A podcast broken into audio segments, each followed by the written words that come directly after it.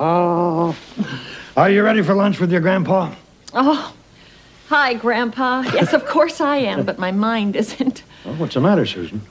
A real dilemma. Does it have anything to do with you and Harry? Yes, but I don't know where to start. Maybe I can help. Tell me what it is, Susan. Thanks, Grandpa. Please sit down. Oh. Harry has been offered a job in Los Angeles. Well, this is something to think about. There are so many things to consider. There's Michelle. I wonder if a move would be a bad thing for her. And my job. I, I don't know if I could job in Los Angeles. And what about our family? Can I tell you what I think? Tell me. I think that you're very successful and that you have a fantastic reputation in the toy industry. I think you could talk to Mr. Marchetta.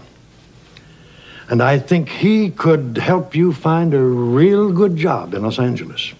He was very helpful to me, remember? I suppose I could call him. But I'm not so sure that I want to leave New York, you and the rest of our family. Well, I'm not going to kid you, Susan. You know we'd all miss you. But this should be your decision. It's something that only you and Harry can work out.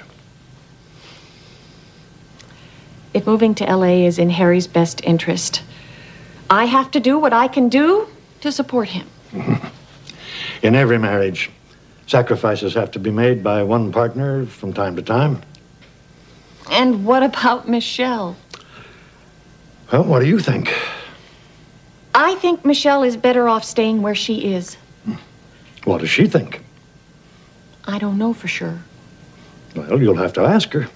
I think I'm going to have a talk with Mr. Marchetta and get his feelings about my leaving and about helping me find a job in Los Angeles. Good idea. I'll call him right now. No point in delaying. Thanks, Grandpa.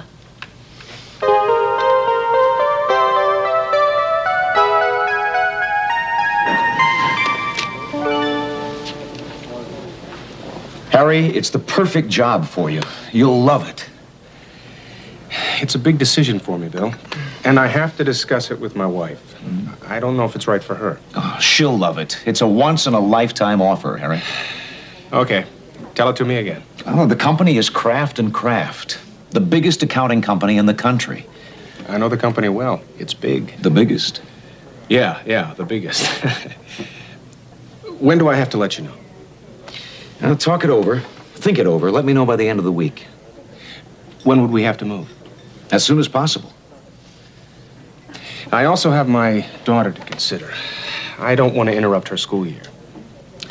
Let me know by the end of the week. Uh, it's a great opportunity for you, Harry, believe me. I know. Kraft and Kraft is the biggest in the country. Yeah, I know. The biggest.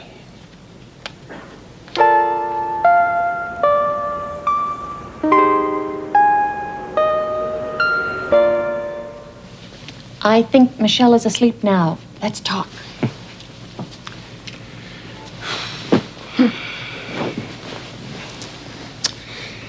I met with Bill York today.